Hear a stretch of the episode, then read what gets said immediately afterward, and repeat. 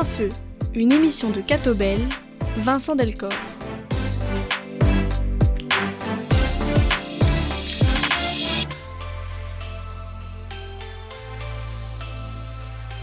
Mesdames, Messieurs, bonjour. Nous avons le grand plaisir de nous retrouver pour un numéro nouveau de Plein Feu. Plein Feu, c'est une émission produite par Catobel. On est sur une RCF et chaque semaine, on a la joie d'échanger longuement avec une personnalité du monde culturel, économique, politique, social ou religieux. Aujourd'hui, on a l'honneur d'accueillir Albert Guigui, le grand rabbin de Bruxelles. Albert Guigui, bonjour. Bonjour. Joie de vous rencontrer, de vous recevoir. Vous êtes né en 1944 à Meknes, c'est au Maroc. Vous êtes en Belgique depuis 1970 et depuis lors vous avez euh, différentes responsabilités que vous avez pu y exercer. Grand rabbin du consistoire israélite de Belgique depuis 80, grand rabbin de Bruxelles depuis 1987 déjà. Vous êtes une figure de référence du monde des religions dans la capitale en Belgique. Un auteur aussi, auteur de, nombreux ouvrages, dont le dixième, je crois, vient de sortir aux éditions Racine, la Bible hier, aujourd'hui et demain. On va évidemment en parler. Mais avant ça, on, aimerait faire davantage connaissance avec vous. Qui est le grand rabbin de Bruxelles, Albert Guigui, né en 44 à, Meknes au Maroc? Peut-être pourriez-vous nous, parler un petit peu de, de votre enfance, du cadre dans lequel elle s'est déroulée? Oui, je dois dire que c'était vraiment une chance d'être né au Maroc. Bien, ce que je dis là va étonner. Pourquoi une chance?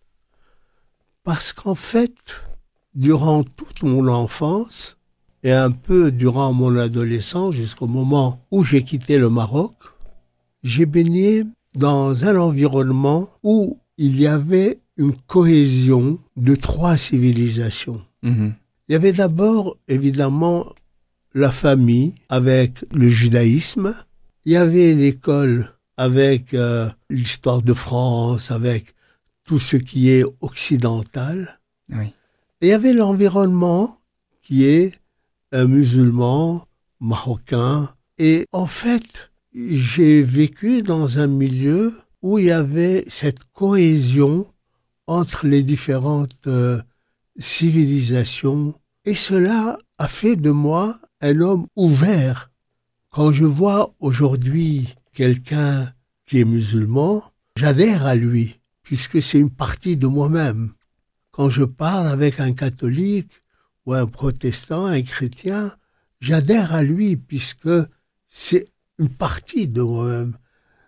Donc en fait, ce vécu me permet et m'a permis durant toute mon, ma vie d'être un jeteur de pont mhm. entre les différentes cultures, les différentes religions. Des racines qui, qui étaient vécues dans une forme d'harmonie et pas, et pas de tension alors? Non, euh, c'était vraiment une harmonie extraordinaire. Et c'est ce qui me, aujourd'hui, me rend optimiste. Mhm, mhm. Malgré tout ce qu'on voit, malgré ces guerres, malgré ces morts, je me dis, entre les Juifs et les Arabes, il y a toujours moyen de vivre ensemble. Oui, on reviendrait évidemment. On a vécu au Maroc dans une ambiance de paix, d'amitié et de concorde, à tel point que quand il y a eu euh, dernièrement le tremblement de terre au sud du Maroc, à la grande synagogue de Bruxelles, on a organisé une grande cérémonie en collaboration avec l'ambassade du Maroc en faveur des victimes de ce tremblement de terre. Parce que nous nous sentons vraiment très proches d'eux. Et ça m'encourage en ce sens, je me dis qu'un jour ou l'autre, Israéliens, Palestiniens, Juifs et Arabes, ils retrouveront le chemin de la paix. Mhm. Vous nous emmenez déjà sur le terrain de l'actualité, mais j'aimerais revenir un petit peu sur votre enfance encore, peut-être votre famille, que faisaient vos, parents En fait, euh, mes par mon, ma maman, nous sommes une famille de huit, enfants, aujourd'hui tous dispersés un peu dans le monde. Euh, mes parents sont décédés, mon père était commerçant, euh, simple, qui a travaillé toute sa vie et qui les, parents avaient comme objectif donner un avenir à leurs enfants. Mhm. Et je pense que malgré leur simplicité, ils ont très très bien réussi. Ouais. Et c'est toujours pour nous un exemple et un modèle à suivre. La foi était quelque chose d'important déjà à la Ah maison? oui, absolument. La foi était un facteur déterminant dans notre foyer depuis toujours. Comment était-elle vécue? Par quoi est-ce qu'elle se traduisait? Elle était vécue avec euh, beaucoup de largeur d'esprit, sans coercition, avec beaucoup d'amour. Et c'était ça qui la rendait agréable et je dirais même euh, jolie et belle. Mhm. Être juif au, au Maroc, c'était quelque chose euh, d'harmonieux en tout cas, qui ne posait pas de souci. Ah, moi, je vais vous dire, quand j'ai rencontré pour la première fois l'ambassadeur du Maroc en Belgique, je lui ai dit cette phrase qui l'a beaucoup frappé. Je lui ai dit, depuis près de 50 ans, je n'habite plus le Maroc, mais depuis près de 50 ans, le Maroc m'habite. Mhm, mhm. Il n'y a pas un seul jour où on ne le pense pas au, au Maroc. C'était vraiment une vie très belle. Mhm. Je ne dis pas que ça a été de tout temps comme cela, mais contrairement aux Juifs qui sont venus d'Europe occidentale, les Juifs du Maroc, partout dans le monde, gardent un amour indéfectible à leur pays natal, à leur pays d'origine. Ouais. Albert Guigui, la, la foi était donc importante à la maison. Est-ce que cette fois vous avez euh, toujours réussi à la garder, notamment pendant l'adolescence? On sait que c'est parfois une période où on, rejette certaines choses reçues des parents. Non, en fait, euh, la foi que j'ai reçue à la maison m'a toujours guidé dans la vie et m'a toujours aidé à transcender les problèmes que je rencontrais sur mon chemin. C'était toujours pour moi un appui et surtout un moyen de relativiser chaque fois qu'une difficulté se présentait. Dieu a toujours été une forme d'évidence pour vous? Oui, absolument. Mhm. Il n'y a jamais eu de, de doute, euh, il n'y a jamais eu questionnement. La présence de Dieu a toujours été dans ma vie une présence constante, une présence qui veillait sur moi et qui m'aidait à traverser le chemin dans lequel il voulait que je sois. Ce Dieu, vous le décririez comment? Quels seraient les, les qualificatifs peut-être que vous lui associeriez? Mais Dieu est indescriptible, parce que donner un qualificatif à Dieu, c'est le limiter dans le temps et dans l'espace. Et c'est pour ça que dans la tradition juive, Dieu n'a pas de nom, parce que le définir, c'est le cadrer, c'est le limiter, Mhm. et Dieu est illimité, Dieu est transcendant, on ne peut pas le définir. Mhm. L'être humain n'a pas les moyens pour le définir. Ouais. Et c'est pour ça que on le sent, il vit en nous, mais il est indéfinissable. Quand vous étiez enfant, Albert Guigui, est-ce que vous aviez des, des rêves, des projets, notamment sur le plan professionnel? Est-ce qu'il y a des métiers qui vous attiraient? non, on- en fait, la vie venait à moi comme ça, euh, et je l'acceptais telle qu'elle venait.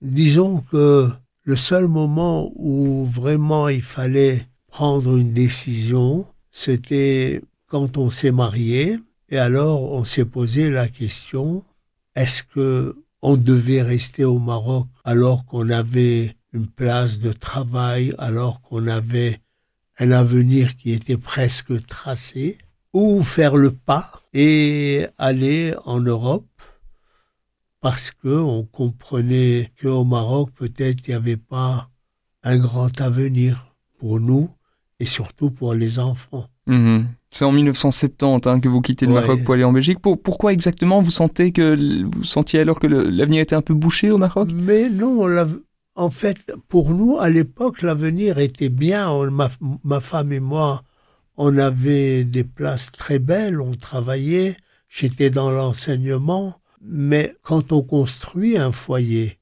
et qu'on veut avoir des enfants, alors on rêve pour eux euh, des possibilités. Et au Maroc, disons, les possibilités étaient fort limitées et c'est pour ça qu'on a fait le saut euh, et on est venu en Belgique parce que le grand rabbin de l'époque, le grand rabbin Dreyfus, euh, nous a demandé de venir pour nous proposer des places d'enseignement. Mhm. Et c'est comme ça que on a suivi et c'est comme ça qu'on s'est installé en Belgique. Combien d'enfants avez-vous?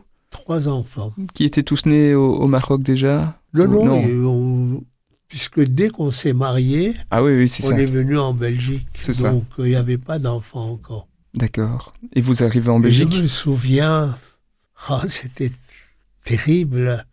On est arrivé un dimanche de fin août, alors que à Tanger il faisait beau, un soleil radieux, la mer, le sable fin. On arrive à Bruxelles, il y avait ce, cette pluie, ce ciel gris, ce froid. Mhm. C'était terrible. Mais vous l'aimez bien la Belgique finalement? Ah, j'adore la Belgique. Mhm.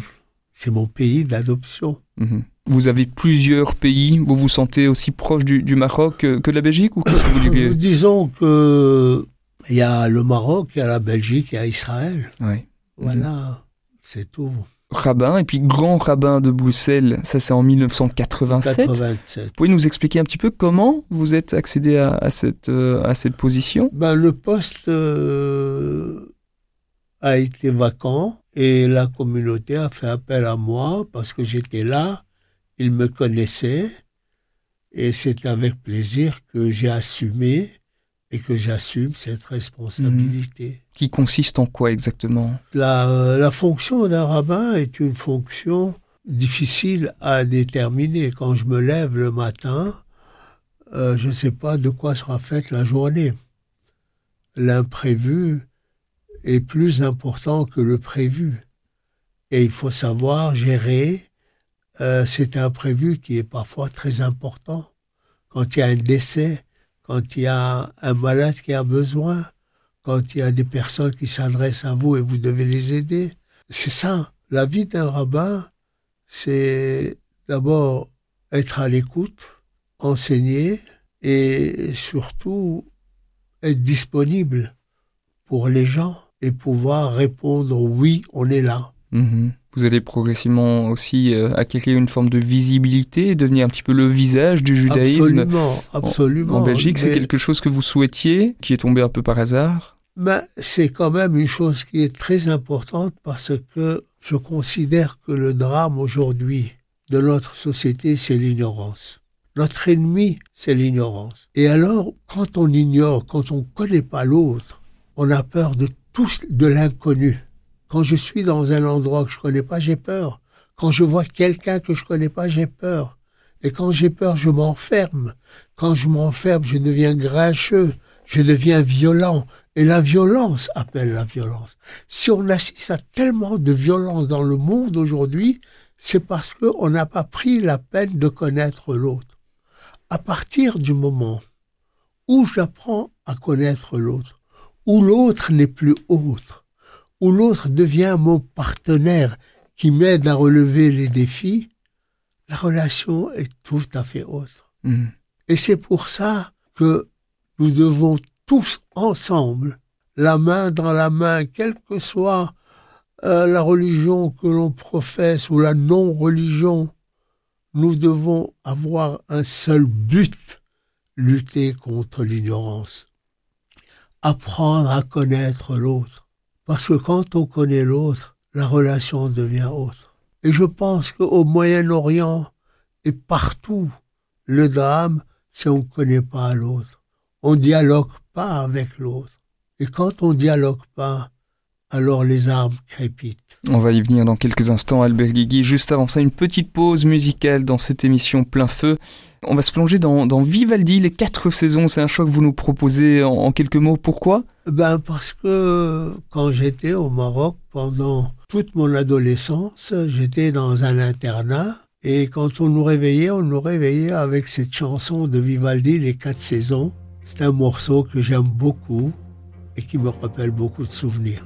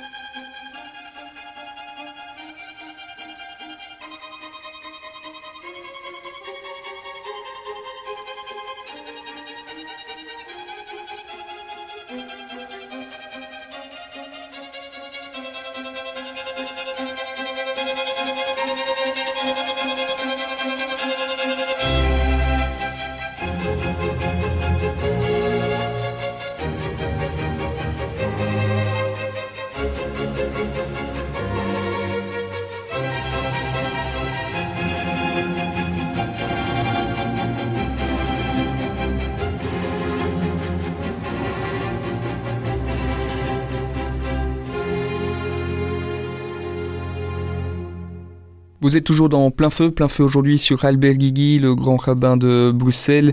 On a évoqué un petit peu avec vous votre parcours, votre arrivée en Belgique en, en 70 et les différentes euh, fonctions que vous avez exercées au sein du, judaïsme euh, en Belgique, votre combat aussi en faveur de la rencontre, du dialogue. Vous avez évoqué les armes aussi il y a quelques instants. Ces armes, elles se déchaînent aujourd'hui dans un pays qui vous est cher. Quel est votre regard sur l'actualité, euh, sur la situation israélo-palestinienne? On parlait du dialogue. Je voudrais vraiment revenir là-dessus parce que je pense que la source du mal se trouve là. Et je voudrais me référer à un verset de la Bible qui peut nous éclairer. Le premier meurtre de l'humanité, c'est quand Caïn tue Abel. Et quand la Bible parle de ce meurtre, elle le résume en une phrase que j'aimerais citer et que j'aimerais demander à ou les auditeurs de, faire attention parce qu'il y a quelque chose qui ne va pas dans ce verset. Voilà la citation biblique. Alors qu'ils étaient dans le champ, il, c'est Caïn et Abel. Caïn dit à son frère Abel,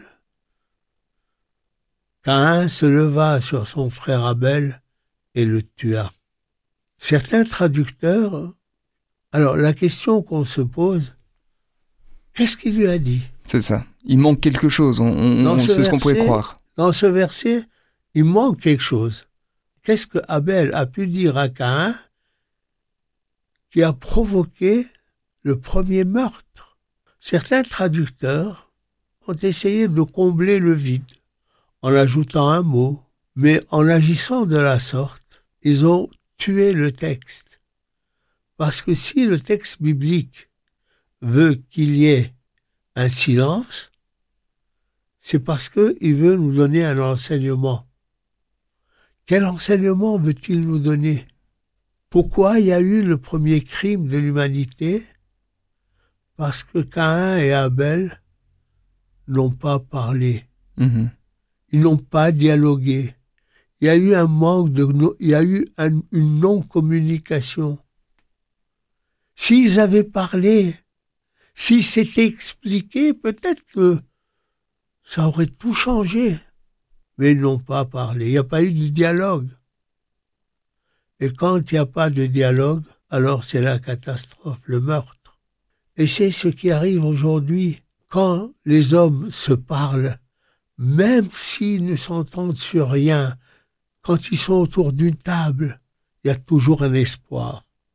À partir du moment où le dialogue n'existe plus, les armes crépitent. Et c'est vrai au niveau d'un pays, c'est vrai aussi au niveau d'un couple. Tant qu'au sein du couple on se parle, même s'il y a des problèmes, des difficultés, il y a toujours un espoir. À partir du moment où il n'y a plus de dialogue, c'est la cata. Aujourd'hui, entre Israéliens et Palestiniens, il n'y a, il a plus de dialogue. Est-ce que ça veut dire qu'il n'y a plus d'espoir? En fait, le drame, qu'est-ce qui a causé toute cette guerre? Pourquoi? Quelle est la racine? Pourquoi le Hamas a-t-il attaqué juste maintenant? Parce que ils ont vu que les Israéliens et l'Arabie saoudite allaient conclure un accord. Il y avait un dialogue entre eux et ils allaient arriver à un accord. Et après cela, c'est beaucoup d'autres pays arabes qui allaient suivre. Et ça allait renforcer les accords d'Abraham. Donc, nous allions assister à un Moyen-Orient, je ne dirais pas pacifié, mais un Moyen-Orient où vraiment le dialogue commence à se forger.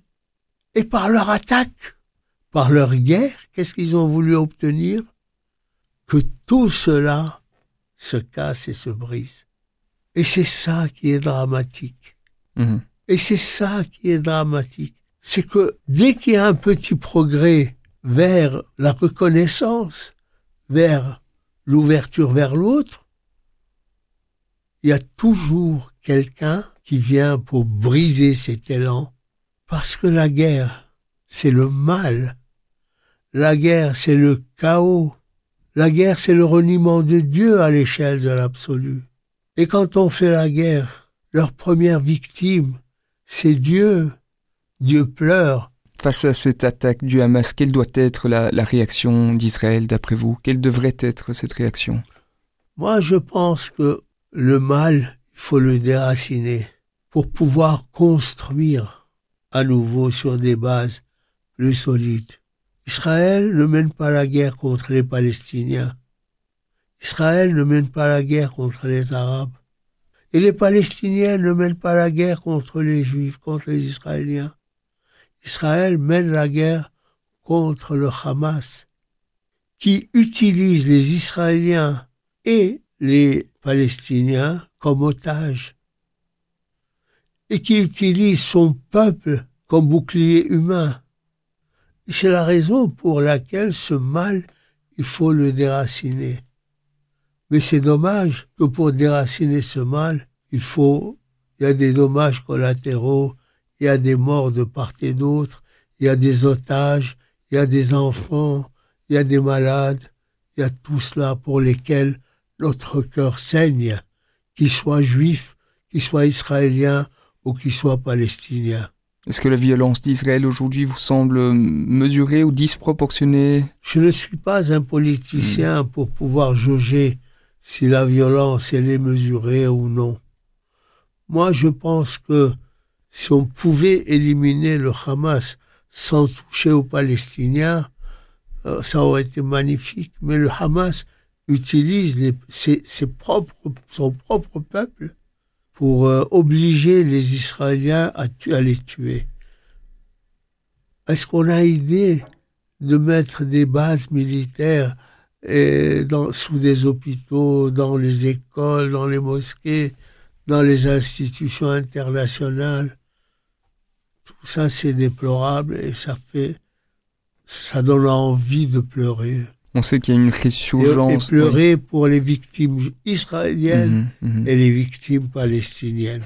On sait que, que, dans le même temps, il y a une résurgence de, de l'antisémitisme hein, dans nos pays, en Belgique en, euh, notamment. Est-ce que c'est quelque chose que, que vous observez, dont vous pouvez témoigner?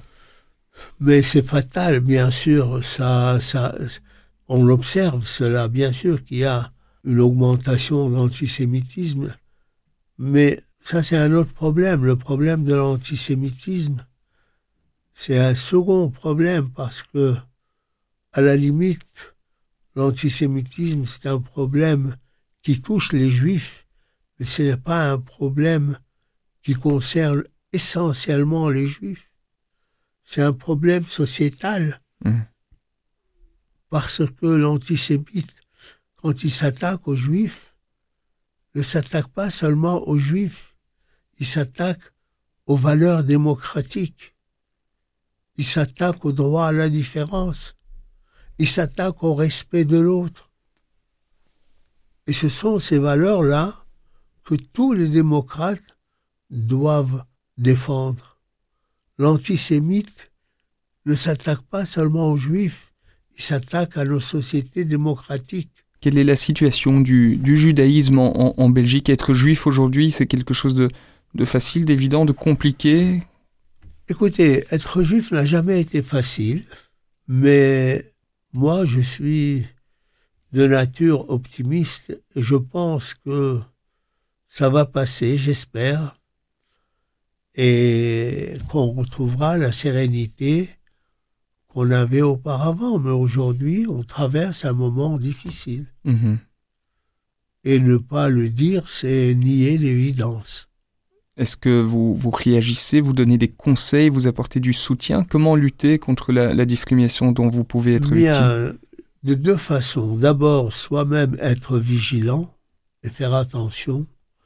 Ne pas jeter de l'huile sur le feu, ne pas ex exacerber les passions et surtout faire comprendre à nos démocrates que l'antisémitisme c'est pas seulement le combat de la communauté juive, mais c'est le combat de tout un chacun. Mmh. Parce que la lutte contre l'antisémitisme, c'est la défense de nos valeurs démocratiques. Et vous êtes inquiet précisément pour ces valeurs démocratiques, pour l'état de la démocratie? Mais Oui, bien sûr, quand on tue des profs d'école, quand on s'attaque à des personnes, à des Suédois qui viennent voir un match, et on s'attaque à eux, ça menace la démocratie. Il faut faire attention.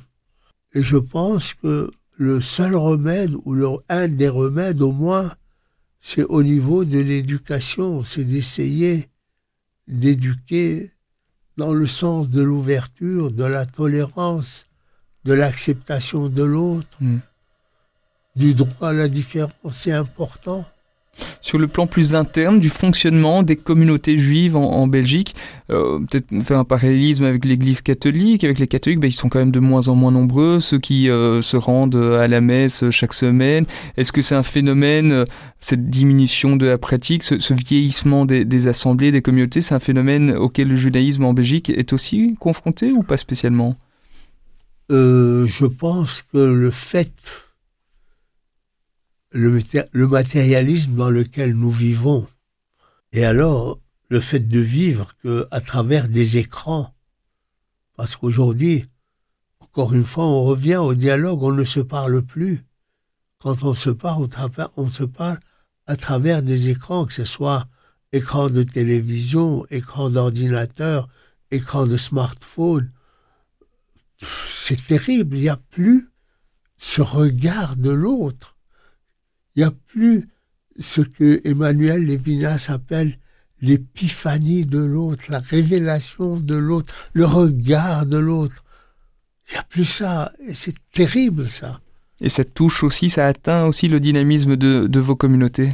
Ça touche, mais disons que euh, malgré tout, en tant que minorité, euh, il y a quand même ce souci de préservation de l'identité juive euh, à travers le religieux, à travers le social, à travers le politique parfois.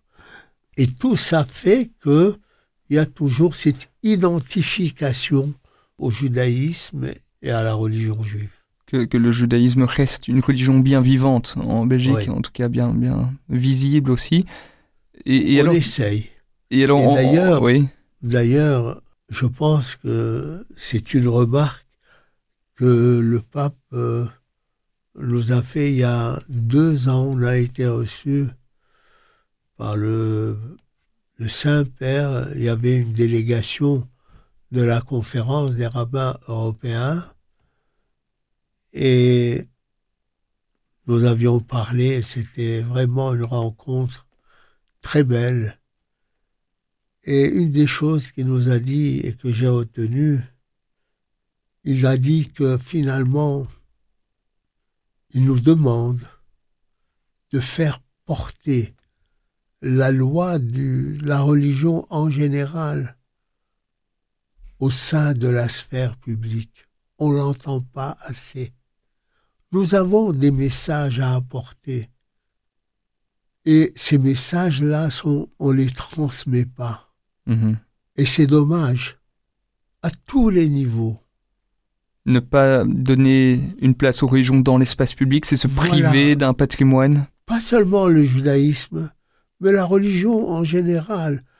On reviendra tout à l'heure quand on parlera peut-être de mon livre, comment euh, le message biblique peut transcender le temps et l'espace pour nous interpeller et arriver jusqu'à nous. Et comment on peut apporter des solutions utiles est importante, mais on n'entend pas la voix, la voix des religions, ou on l'entend peu. On est dans une société qui, qui, a tendance à dire que les religions doivent rester dans l'espace privé. Voilà, vous n'êtes pas d'accord avec ça. Mais il n'est pas du tout d'accord avec, et il a raison, parce qu'une fois que vous êtes limité dans l'espace privé, ils vont même rentrer dans l'espace privé là où vous êtes.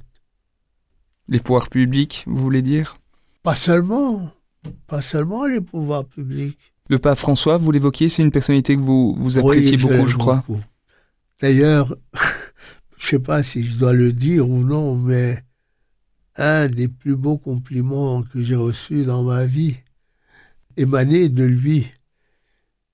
Euh, à la fin de la, de la rencontre avec lui, euh, il a salué tous les représentants de la conférence des rabbins européens. Et lorsque je l'ai salué et je me suis présenté, au moment où je voulais retirer ma main, j'ai vu que il la tenait, il voulait pas me lâcher. et je le vois, il a baissé la tête vers moi et il me dit dans l'oreille, j'ai entendu beaucoup de choses bonnes sur vous. Moi, j'étais émerveillé. Je me suis dit, mais comment cet homme qui voit tellement de monde se souvient et sait et connaît chaque personne? Et vraiment, j'étais très heureux qu'il m'ait fait ce compliment. Et merci pour cette confidence. Albert Guigui, on marque une deuxième pause, dernière pause déjà dans cette émission plein feu et on se retrouve dans quelques instants. Shalom, shalom Yerushalayim. Ishlayu oavai. Shalom bechalech shalva. Taille. Shalom,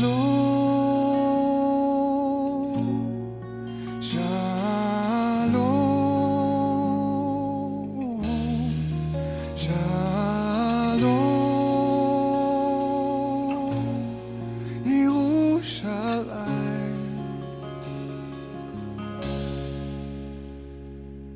Pray for the peace who love you will be blessed. Peace be within your walls and blessing to those who reign. Oh, pray for the peace of Jerusalem. Those who love you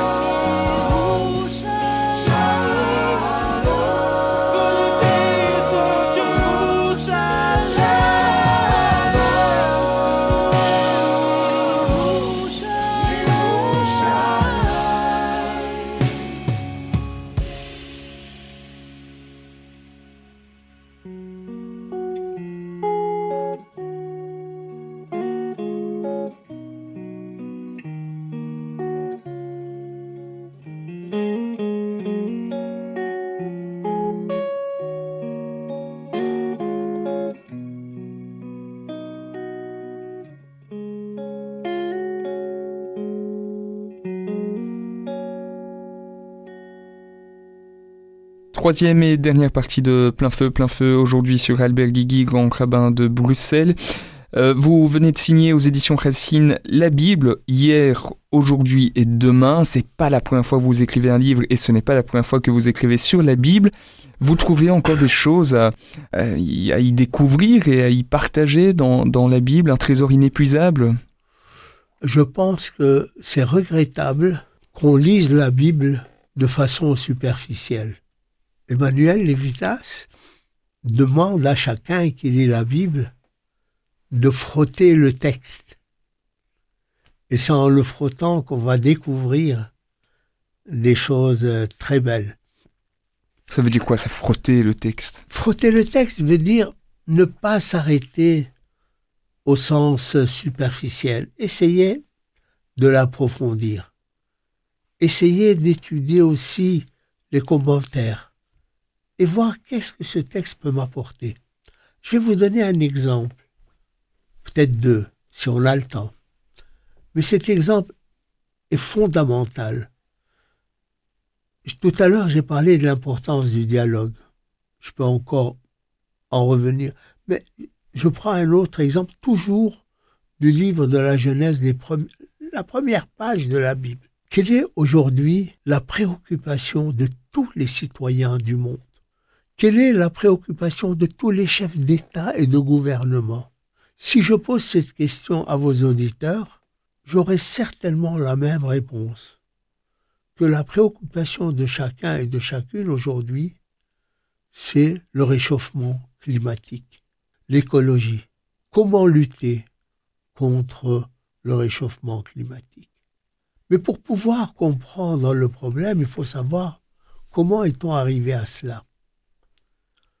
Quand on prend le texte biblique, aux premières pages, chapitre 2, Dieu crée Adam et Ève. Il les met dans le jardin d'Éden. Mais avant de les mettre dans le jardin d'Éden, il leur donne un double ordre. Le premier, travailler la terre et la protéger. Vous vous imaginez? Un des premiers commandements que Dieu donne à Adam et Ève, c'est protéger l'environnement. Et ça, on l'a oublié.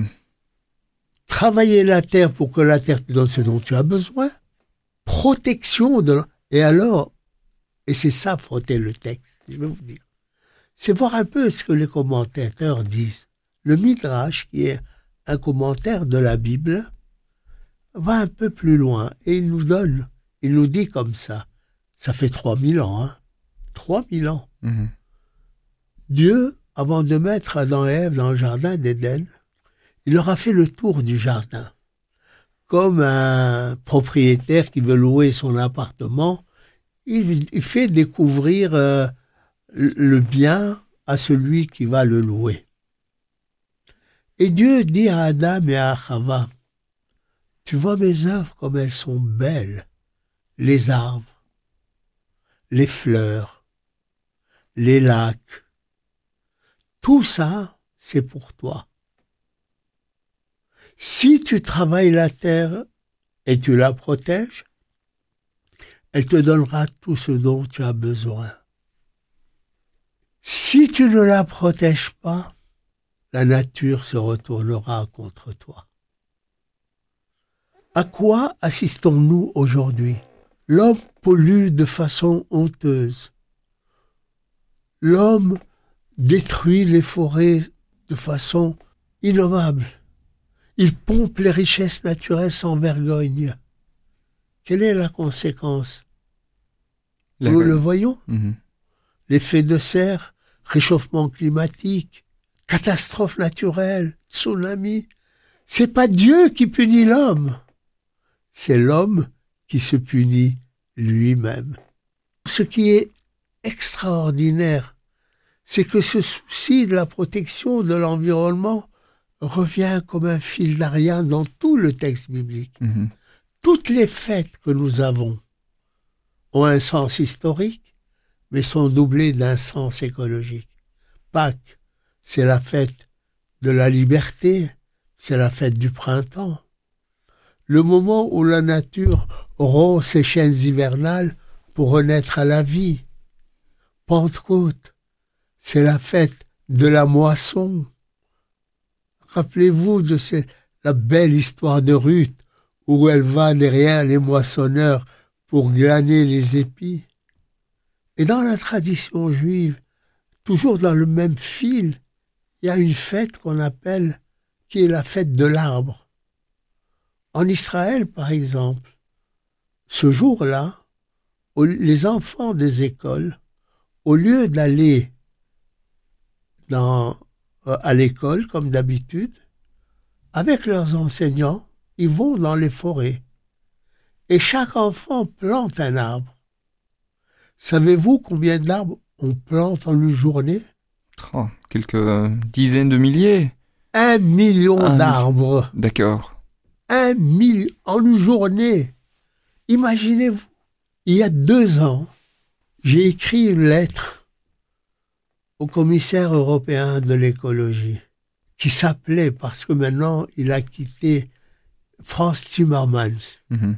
Le néerlandais. un néerlandais, un homme extraordinaire. Et je lui ai proposé, je lui ai dit, pourquoi la Commission européenne ne fixe pas une journée de l'arbre, une journée au cours de laquelle les enfants des 27 pays de l'Europe, au lieu d'aller à l'école, plantent un arbre.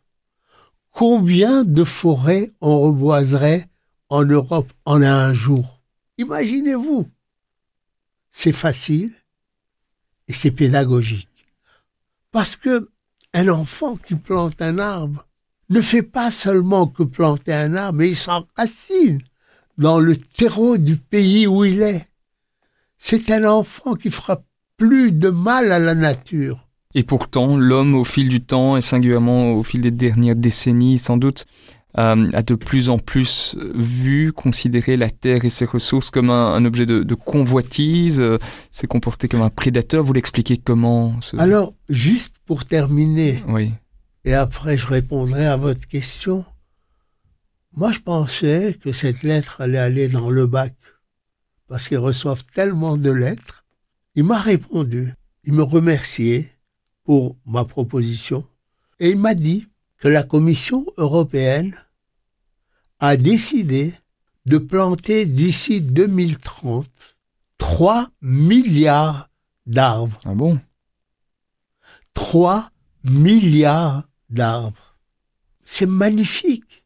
Et c'est ça ce que le pape François a voulu nous dire.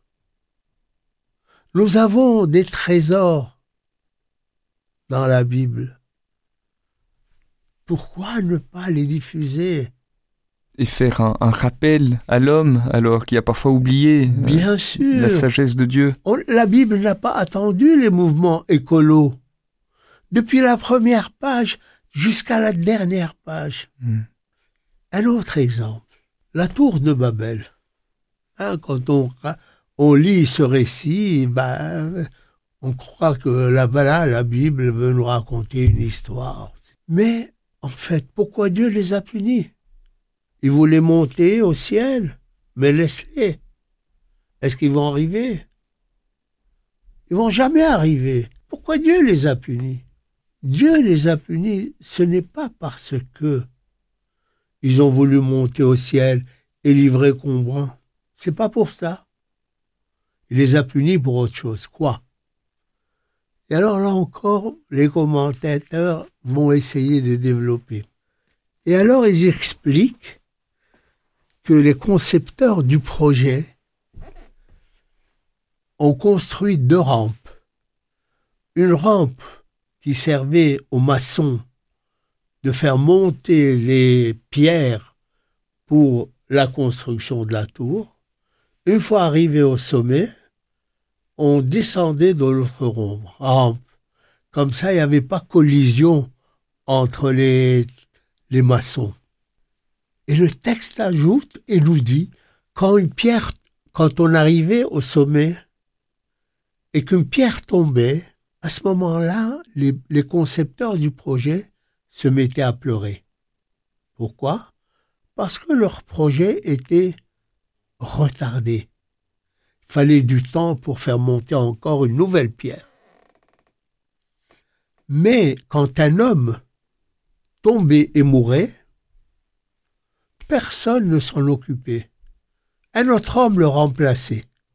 C'est pour ça que Dieu les a punis parce qu'ils ont mis l'objet au cœur de leur projet et non l'homme au cœur de leur projet. Et là aussi, il y, a, il y a pas mal de liens avec la situation actuelle, le monde du travail, la question de la dignité. ouais. Mhm. bravo, Mhm. bravo. Contre quoi Dieu se révolte? C'est quand dans l'économie que nous avons, au lieu de mettre l'homme au cœur de l'économie, on met l'intérêt au cœur de l'économie. Mhm. Et c'est pour ça que Dieu a puni. Et c'est ça la grande leçon de la tour de Babel. Merci. C'est des choses que vous découvrez encore. euh, la, la Bible a encore des choses à vous apprendre Mais- parce que vous la connaissez mais- bien, évidemment. Chaque, chaque page de la Bible est, une, est un trésor. Et c'est ce que j'essaye de montrer dans ce livre, c'est comment ce texte biblique nous parle aujourd'hui. Comment il nous interpelle. Et que tous les problèmes que nous vivons trouvent leur écho dans le texte biblique. Que ce soit euh, la pauvreté, que ce soit l'égalité, que ce soit les droits de l'homme, l'étranger, mais tout ça revient. Alors évidemment, vous êtes un spécialiste de la Bible, mais est-ce que la Bible, c'est quelque chose pour tout le monde, vous diriez? Comment, comment l'approcher, notamment si on n'a peut-être pas tellement l'habitude de l'ouvrir? C'est vrai, c'est vrai, mais c'est pour ça que euh, moi personnellement, j'essaye de mettre ces idées actuelles à la disposition de tout un chacun, pour que chacun puisse trouver ce qu'il a envie de trouver. Par exemple, la relation avec les handicapés, comment la Bible voit le, le handicap, comment il faut l'aider, et tout- tous les thèmes, tous les thèmes. Mhm. Dans quelques semaines, ce sera Noël, une fête importante évidemment pour, euh, pour les chrétiens. Est-ce que vous pourriez nous parler un petit peu de, de Jésus pour vous, de la fête de Noël aussi pour les juifs? Qu'est-ce que ça représente? Mais dans quelques semaines, pour nous, ça sera la fête des Lumières. Mhm. C'est ce qu'on appelle Hanouka. Euh, chaque soir, chaque soir, dans nos familles, on allume pendant huit jours les lumières de Hanouka. Ça veut dire quoi? Ça veut dire que nous savons bien que la lumière, c'est le bien, l'obscurité, c'est le mal. À un moment où le monde s'obscurcit, parce que l'homme fait les guerres, mais aussi parce que c'est l'hiver, alors on doit apporter une petite lumière, un jour, chaque jour, une, nou- une nouvelle, et ne pas désespérer de l'homme. Et jusqu'au huitième jour où tout le chandelier est allumé. Et je pense que ça, c'est le symbole de la fête de Hanouka, de la fête des Lumières, mais c'est aussi le symbole de la fête de Noël. C'est apporter la lumière au monde. Et c'est là où les deux pourront se, euh, relier et transmettre le même message, le triomphe du bien sur le mal, le triomphe de la lumière sur l'obscurité. Une nouvelle année commencera alors bientôt. Euh, un, un souhait peut-être pour, pour cette année que- Comment le Bah, formuleriez-vous? le, le, le plus beau souhait qu'on puisse euh, faire, c'est que le Seigneur puisse nous aider à apporter la paix dans toutes les régions du monde, que ce soit en Israël, que ce soit en Ukraine, que ce soit en Azerbaïdjan, que ce soit là où, là où il y a les guerres, que ces guerres s'arrêtent. Voilà, ça c'est le plus beau souhait. On n'a pas besoin de guerre. On a besoin de paix, on a besoin de concorde, on a besoin de travailler ensemble et d'unir nos efforts pour le bien de l'homme. Albert Guigui, c'était une vraie joie de vous avoir avec nous aujourd'hui. Merci. Et chers auditeurs, vous pouvez naturellement retrouver cet entretien en podcast sur ketovel.be, un entretien qui sera aussi très prochainement diffusé dans le journal dimanche. À très bientôt. Merci à vous.